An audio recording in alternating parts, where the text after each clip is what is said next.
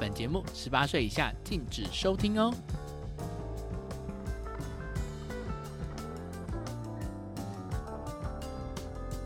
你好，欢迎来到得体男孩的深夜时光。我是白天穿的得体，晚上玩的 dirty 的得体男孩陈叶克。欢迎来到我的节目《得体男孩的深夜时光》。在这个节目当中，主要想要聊聊那些白天不能聊的话题，说说那些晚上才可以说的深夜情色故事。与你分享我在世界各国旅行的时候遇到的不同男人，以及在这些男人的床上发生的那些情爱故事。准备好，今天想要听听哪一个国家的男人了吗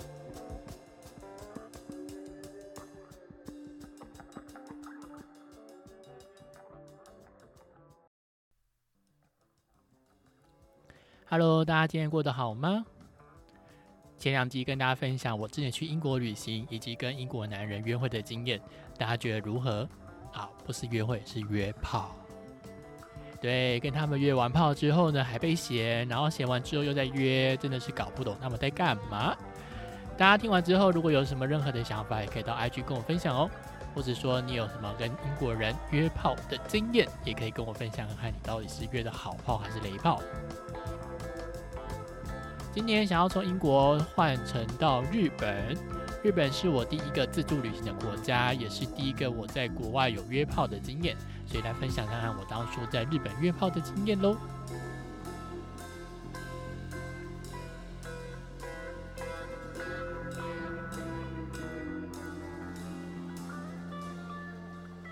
那我之前去日本的经验是我那时候先买了廉价航空的机票。那时候是因为看到呃觉得价格还 OK，那就是也想要去日本玩看看，就买了去东京的来回机票。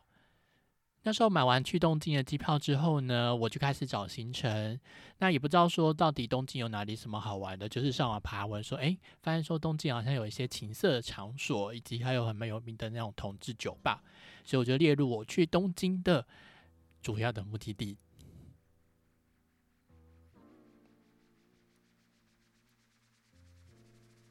那时候我去东京之前呢，其实我还蛮，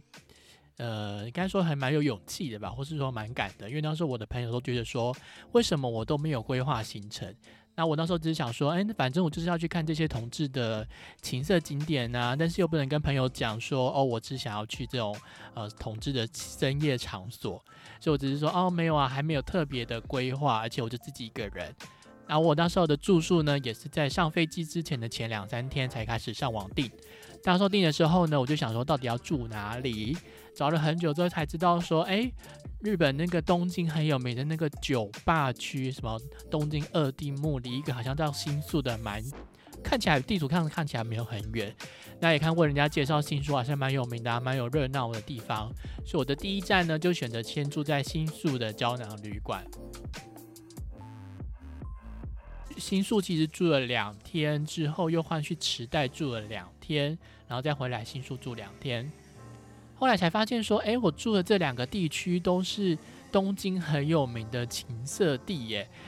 那个新宿走出来没多远，就是那个歌舞伎町，就是那个日本的男人要找女人的地方。然后另外一个方面是说，我发现走到池袋的时候。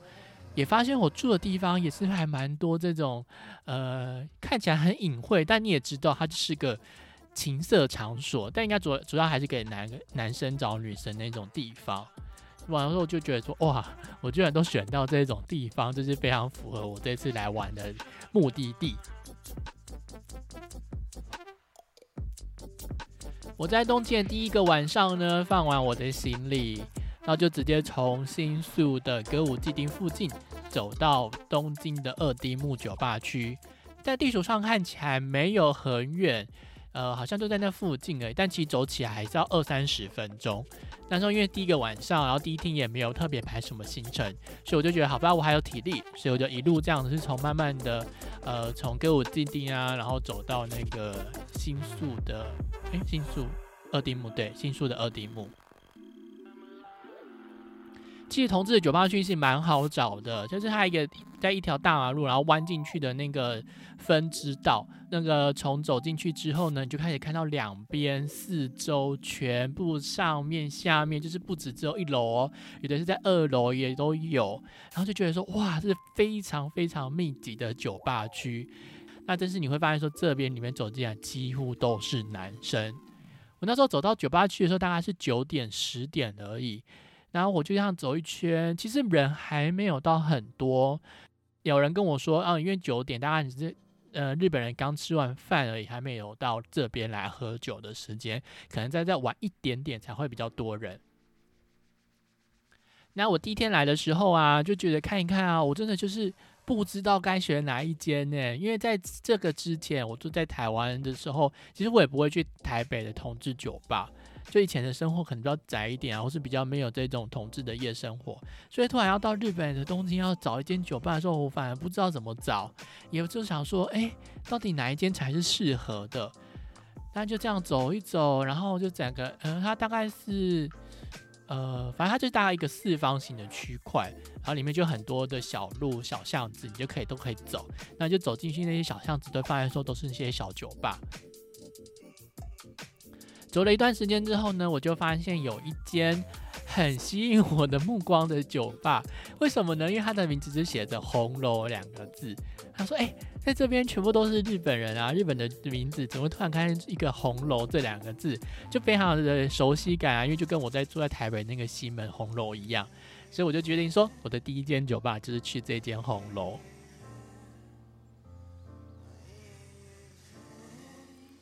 进到这间红楼酒吧，它其实是非常少见的。它就是一楼，然后很像那种就是公寓的一楼的一个某一间的住所，然后就改成酒吧，所以走进去的那个空间其实蛮小的。那进去了之后呢，就是一个小，好像小沙发，然后一个吧台，吧台里面就是一个负责的那种调酒的酒吧是调酒师，或者说好像他就是老板吧，感觉他就是负责这整间店。走进去呢，我就开始跟他讲，我第一件事是讲英文，因为我们不会讲日文，因为我就是不会讲日文，也不会听日文，然后也不会看日文，所以我第一句呢就开始讲英文之后呢，然后我就问他说你会不会讲中文，因为看起来就是蛮像台湾人或中国人的感觉，就他一开口就发现，哎，就是很熟悉的台湾腔也这样。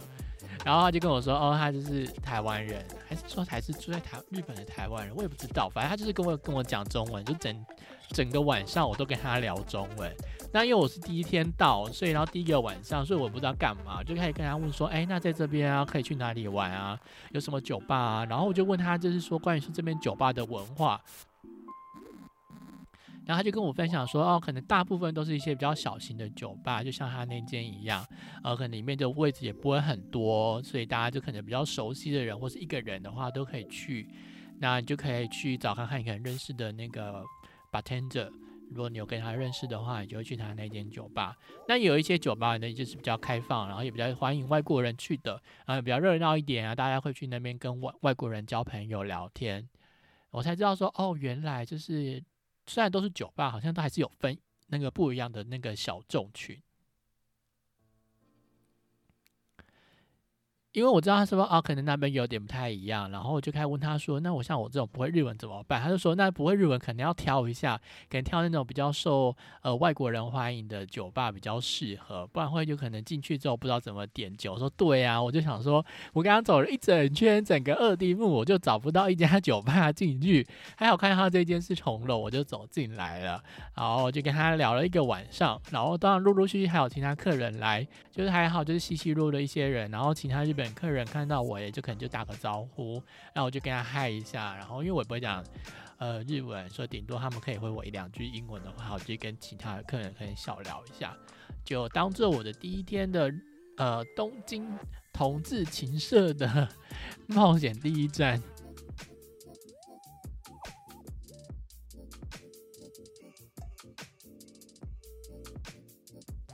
那这一集主要除了就是分享我在酒吧的第一天经验呢，主要是想要分享就是我去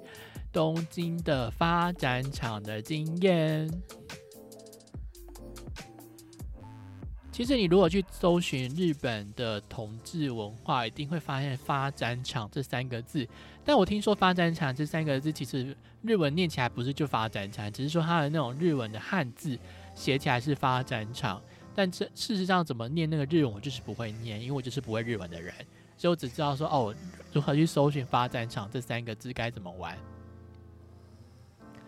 日本的发展场主要就是给同志朋友在呃快速发泄欲望的一个地方。它在东京有非常非常多的店，而且每一间店的客群都不一样。去之前呢，真的要先搜寻一下，说你是什么样的类型，或者说你喜欢哪一种类型的人，再去找你想去的那家店。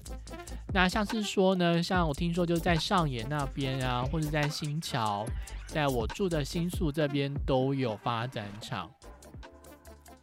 有些发展场呢，它会特别限制你的年纪，然后可能也要看起来像是可能三十岁以下的人啊，他才会欢迎你。然后可能是说你可能头发不能留太长，然后嗯，可能有其他一些限制吧，我也不太清楚。但至少是说你如果是主流的话，还可能会看你的身材。如果你的身材不够壮，可能他就不会欢迎你；或是说你身材不够壮，进去基本上你也吃不到任何菜。因为我不会讲日文，所以我就搜寻到一间就是位于新宿二丁目附近的 Body Breeze，听说它就是一间非常欢迎外国人，就是很多外国人会去的的发展场。因为我有发现那个资料是说，如果你不会日文的话，你在那柜柜台跟他付钱的时候，他发现不日文，他就可能会婉拒你入场。那我到这一间是 Body Brace 的时候，他自己是在那个大马路旁边。然后如果看到人家的介绍说，一定要看到找到一间书店，书店的旁边才有非常非常小的那个招牌，甚至根本也看不到那个招牌的样式，才可以找到这家发展场，真的非常非常隐秘诶。然后人家才知道说，哦，原来真的是他们就是给那种日本人，然后可能下班之后的平日晚上，或是假日的下午会比较多人，然后大家就进去里面就是啊发泄一下，呃来一炮之后，然后就可以走了，马上走人。那再来分享一下我去发展场的一些流程经过。我去那个 Body Breath 的时候是我的第二天，在日本的第二天是第二天晚上，因为我第二天白天还是有去一些日本的观光景点啊，而且是来了这边还是要拍照打卡纪念一下，该去的还是要去。晚上呢就是我的情色时光喽。那我在那个 Body Birds 的时候，就是有找了一下下，就跟着那个地图找了一下之后，才发现他那个店门口，他店门口其实是在一个地下室，说你有他那个门口一个楼梯要往下。其实一开始的时候我不敢走下去哦，我跟你说，就那时候我在走那个在路边的时候走了很久，然后旁边可能。它也就是一个很像是民宅的地方，不是太热闹。然后就开始走走走，看到底有没有人要下去。我就看着偷看很久，然后还是故意在假装旁旁边那个是玩一下手机，看看有没有人要下去。我想说跟着人家下去，不然我都不知道要怎么做。那过了一下子之后，就发现有一个人就是很自然的，然后就这样往下走，然后就跟着他后面，就他可能走个大概五六步往下走五六步，我才跟着下去，没有很贴着他了。那我就看他就是往下走的时候，我就跟着走下去，然后他打开门，然后他第一步就先把鞋子脱好，就是他那个一打开门有一个小小的空地，你要就马上把那个鞋子脱下来，然后才踩踩进去他们那个榻榻米的地方。然后他就是开始把鞋子放好之后呢，鞋柜呃放在鞋柜之后，他就去那个柜台，然后就是给他钱。然后我就照做，就把鞋子放好放在那个鞋柜里面，然后走到那个柜台，然后就直接掏钱给他，而且我好像是掏。给他找钱，就是他，我记得他们那个一次进去是一千多块日币，而且他们还有分哦，每天还有一些不同的主题日，所以你有时候可能是比较年轻点的人，然后可能就是更便宜一点，或者说有听说是他如果是坐计程车来的时候，也可以有一些折价，或者说还有可能每天公告在他们的那个 Twitter 上面，或是他们官网上面会有一些呃优惠资讯，你可以去 follow，但我完全不会讲日文，所以我就付那个原价价钱，我记得应该我是给他两千块吧，如果没记错的话。进去之后呢，他就会给你一个你的置物柜的钥匙，然后走进去那个小小的门，它是它一个门帘而已，它没有一个打开那种门，就是一个门帘就拨开进去，就哇，好像进去一个神秘的世界一样。那进去之后呢，就在你的左手边马上就是置物柜，然后走进去的那一那一步呢，走进去之后，左边是置物柜，然后右边是一个休息区，然后有一个桌子啊，然后大家可能都会在那边休息、充电手机、聊天、抽烟之类的这样事情。然后左手边就马上就是你的柜子，然后你要找到你那个柜子，然后把你的衣服都脱掉，剩下内裤不能全裸哦。我看那里面好像没有人全裸，然后就会剩下一件内裤。那换在内裤之后呢，我就会走去洗澡的地方。那洗澡的话，就是我刚刚讲，一进门，然后左手边是那个置物柜，然后右边是一个小小空地休息。那往前走，就是直直的往前走，就是洗澡的地方。那他洗澡的地方就是往前走进去呢，它就是一个也是半开放式的空间。然后右手是一个洗，右边是一个洗手台，然后左边有两间厕所，然后前方就是你的正前方。就会有一个那种像是淋浴的，就是它上面是脸蓬头，但是它脸蓬头好像诶可以拆开，忘了，反正它就是类似脸蓬头是那种淋浴间，然后里面只有两两个脸蓬还是三个脸蓬头，两三个而已，所以这只能容纳两三个人，然后你就要先洗澡。那我不管怎样啦，因为我那时候是想说，我其实也在那个饭店洗澡过一次，那因为走过去还是会有点流汗呐。而且至少反正那个洗澡有那个沐浴露是会香香的，所以我就想说，那我就先洗澡好了。洗完澡之后呢，就开始探险，说这个发展场到底有哪些地方可以发展。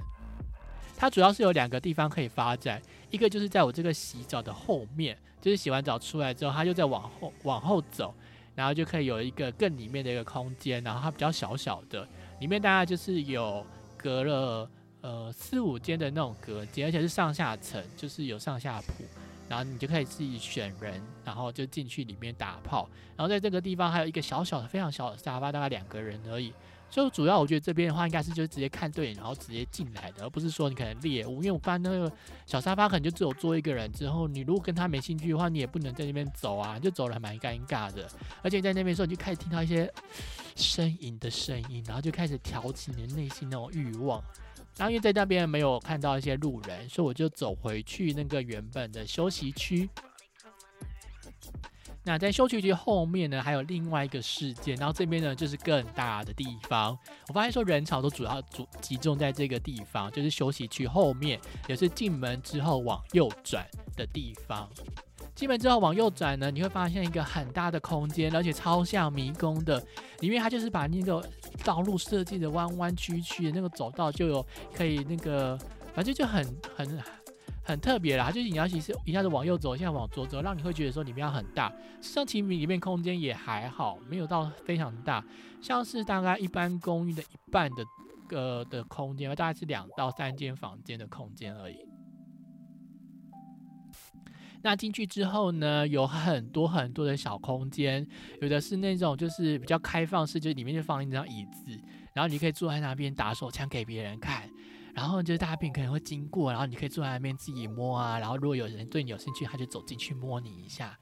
那有的也是像那个我刚刚讲，就是上下层，然后你可以去呃都是隔间，所以你可以走上去看，然后他就稍微可以透过那个窗那个门啊，然后去听看看里面的人在打炮的声音，在里面那个呐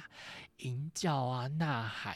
然后在最深处的地方，它有一个小小的类似铜铺，大家可以躺。四到五个人的那种空间，就不是呃，因为那个小隔间里面就是大家就是单人床的空间而已。然后在最后里面的深处呢，它就是一个通铺，通铺的地方你就可以先躺在那边，然后就发现说呢，如果呢你想要被人家吊的话，就躺在那个地方，让人家来捡尸你。在这个发展场之后呢，呃，你进来之后，它其实有一个规定，就是说你可能是一号，你是零号，或是部分，你的那个手上的那个呃置物柜手环是放在不同的地方。那在这个小小的通铺上呢，如果你是一号，你就可以正面的躺着，然后把你的屌这样翘起来，因为你还是穿着内裤，但是可能会凸一包，然后那个人就开始摸你的屌。然后如果呢，你是零号汉，就是这样趴着，把你的那个最诱人的小屁屁给别人看。如果他有对你有兴趣，他就摸你的屁屁这样，然后就开始摸，然后跟着你的内裤开始摸你的屁屁。如果看到他对他有兴趣的话，就可以大家把他带到小房间去。除了这样钓人之外呢，还有最多的钓人方式就是站在走道上，在这个区域呢，还有很多那个我刚刚说很弯弯曲曲，所以走道边都会站了非常非常多的人。然后我发现说，在这边的话，大家有三种人。一个就是在那边始终都不会动，然后就发现说他可能是想要等人家来钓他。可是很特别的是哦，你要去摸他的时候，他不一定会给你摸，他会把你就是手给拍开来。他可能享受就是那种被人家意淫的感觉吧。另外一种人，你就可以发现说他在那边站的姿势可能比较呃性感一点啊，或是他比较张扬一点，然后让你知道说我就是来钓人的。这种人就很好钓，因为他就是很明显，就是你来赶快把我带到小房间去吧。这种人他可能对自己身材蛮有信心的啊，他就知道说可能大家会对他有兴趣。另外一种人，第三种就是开始到处游走，到处去看人。因为我是第一次来，所以我就是第三种这种人。我想要到处看，到底有哪些人在这个空间里面，到底是什么样的人会进来。那我来走过一圈之后呢，我发现说这里面的人呢，大概都是一百八十公分以下，比较少有超过一百八十公分的人。身材上来讲，就是精瘦，没有到非常壮或非常胖的人。身材啊，年纪都蛮平均的。你会发现说，哎，这边人的菜色蛮像的。虽然说有些人可能肉一点点，有些人甚至是还非常排骨，但是你不会说太极端，可能就是像是熊啊，或是这种野狼型那种超壮的，没有到超壮。我有听说好像超壮的那种型的话，会去另外一间发展场，就不是来这一间。看起来的话呢，因为他是说比较欢迎外国人，所以可能会看到是呃像是东南亚来的人呐，或者像我这样是台湾或者中国来。但是之后你到底是从哪里来，其实你不开口讲话也不会知道。你要开口讲话之后才会知道说你会不会讲日文啦，才知道说哦你到底是不是日本人。我一开始的时候呢，我就开始先去找那种站在旁边在钓人的人，然后去约。可是我发现说，好像蛮多都是零号嘛，我不知道啊，因为我自己就是比较偏零，所以我很想找一个就是一号的型。但是我觉得有遇到一个就是看起来应该是一号，因为我我忘记手环到底戴左边是一号还是右边是一号，但是我记得他就跟我戴不同边。然后我觉得他应该是，可是我就走过去摸，然后开始从他的那个肚子，他也有一点点腹肌，但是没有很明显那种六块肌，只是说他不是有那种肉肉肚子。开始摸之后，他就开始我他就往下，然后摸到他的那个内裤的地方。可是呢，发现摸下去他就把我手给拍掉，说哦，好吧，他就对我没兴趣了。另外呢，我就后来就找到一个那个。呃，比较像是拜看放空间的一个地方，就可以坐在那边，可以给人家看你，就是看你在摸摸啊，然后再打手枪那种感觉。那我觉得这边坐了一下之后，发现好像没有人对我有兴趣。想说好吧，那也没办法喽。那我就开始又在走一整圈，就把它走到外面去啊，像是走到休息区啦，走到另外一个，我刚刚说左边还有另外一个区域的地方嘛，就是有小隔间的。最后呢，我发现说不行啊，一定要找个有兴趣的人约。那我后来又再走回去这个右边这个地方的时候呢，发现跟一个呃男生对到眼，他大概应该是一百七十五，身材就是呃精壮型的，就是他们不到很壮，然后也没有很瘦，然后也没有很肉，反正就是一个非常中等身材的人。然后他就看到我之后呢，他还摸过我的屁股。然后摸完之后，我就没有反抗啊，然后我就让他摸，然后我也摸到他身上来，然后因为我一摸到他的身体的时候，他就知道说我们两个有兴趣啦，他就马上帮我牵着手，然后就开始拉着我，就是摸他身体的手，然后就开始去找房间。在那个时候呢，因为可能比较偏向十点到十二点这个时间，所以大家已经开始欲望非常高涨。因为十二点之前好像要很多人会赶那个地铁或是电车的那个末班车，所以一定要在十二点之前玩完。所以十点是非常刚好的一个时间，就开始啊下班晚喝完酒，然后来可以开始打一炮。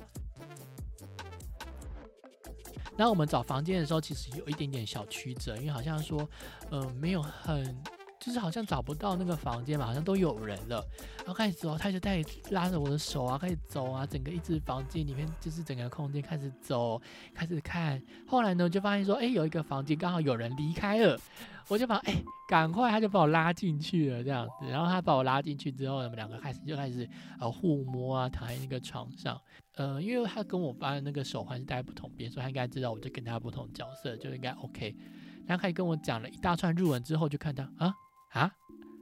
然后我就，他就开始啵啵啵啵啵啵，然后讲一些日一些日文，我就啊，然后嗯，然后他就知道发现说，哎，我不是日本人也，这样，他就笑了一下，好像应该有点点笑了一下吧，就是 他就是有点傻住了，发现说我不是日本人。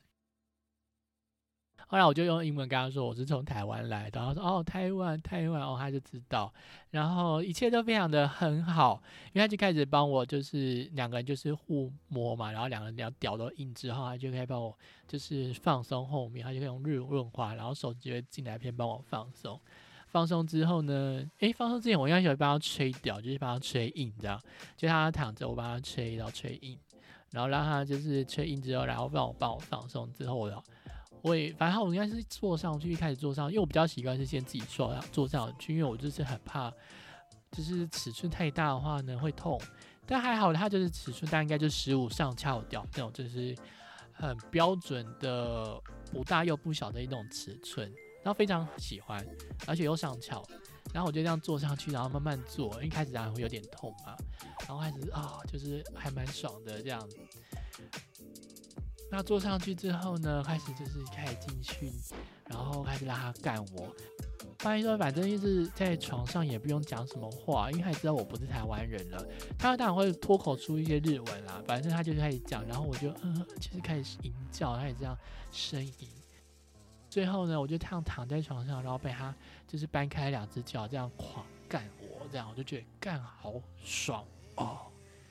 超爽的，就是让两只脚，然后被他就是。搬开来，然后就是自己把自己脚这样抬高，然后他这样干我，就觉得很爽。然后就干到最后，他就是说他要射啦，然后最后他好像就射在那个保险套里面，就是干干干到底之后直接这样射，然后就射在他的套子里面，他就没有射在我的身上。那我们两个干完之后呢，就离开了那个发展场的小房间里面。那因为刚干完嘛，我就开始去洗澡，他也跟我一样去洗澡。然后我们俩就在那个沐浴间，然后就这样啊一起洗澡。洗完澡之后就跟他讲拜拜啦，因为就是毕竟我也不会讲日本，他也可能英文也不太行，或者说反正他只是来发泄而已。那我们两个就这样拜拜之后呢，我又继续在发展场待了一下下。对，然后我想说，哎，反正被干完，因为我好像还没有射，所以我就觉得应该还可以再玩一下下，就是应该好奇心，就觉得然后花钱来了，不能太快离开啊，一定要就是玩到够本。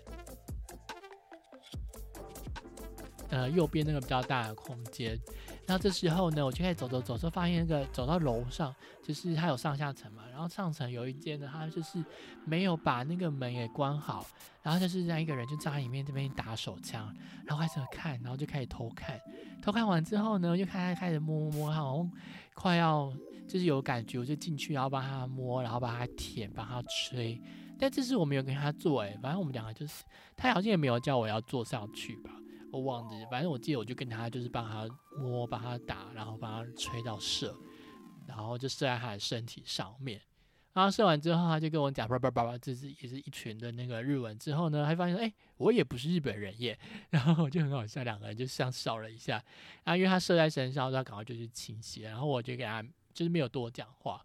所以这是我在那个日本发展场的第一个晚上，就是约了这两个人。当然中间还有很多人，可能就是摸一下啦，感觉没有到，或者说可能就是真的对方可能没有那么的有兴趣，所以就没有真的发展下去了。但至少我觉得不错啦，就在那个晚上，而且呃，这算是我第一次去这种同志的那种比较情色场所，因为在台湾也没有去过台湾的三温暖，所以就觉得蛮好玩的，就是这种体验啊，解锁一种新地点。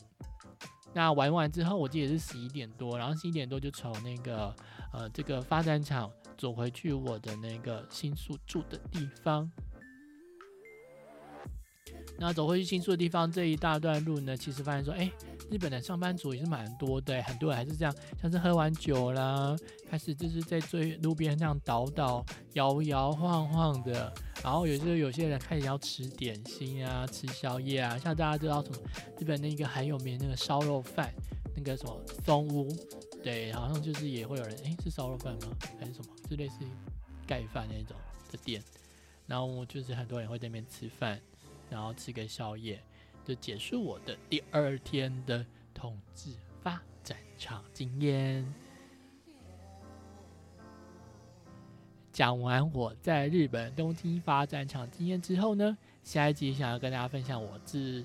到日本东京的三温暖去玩乐的情况，以及这三温暖到底跟发展场不一样，欢迎来到下一集喽，拜拜，我们下一集见。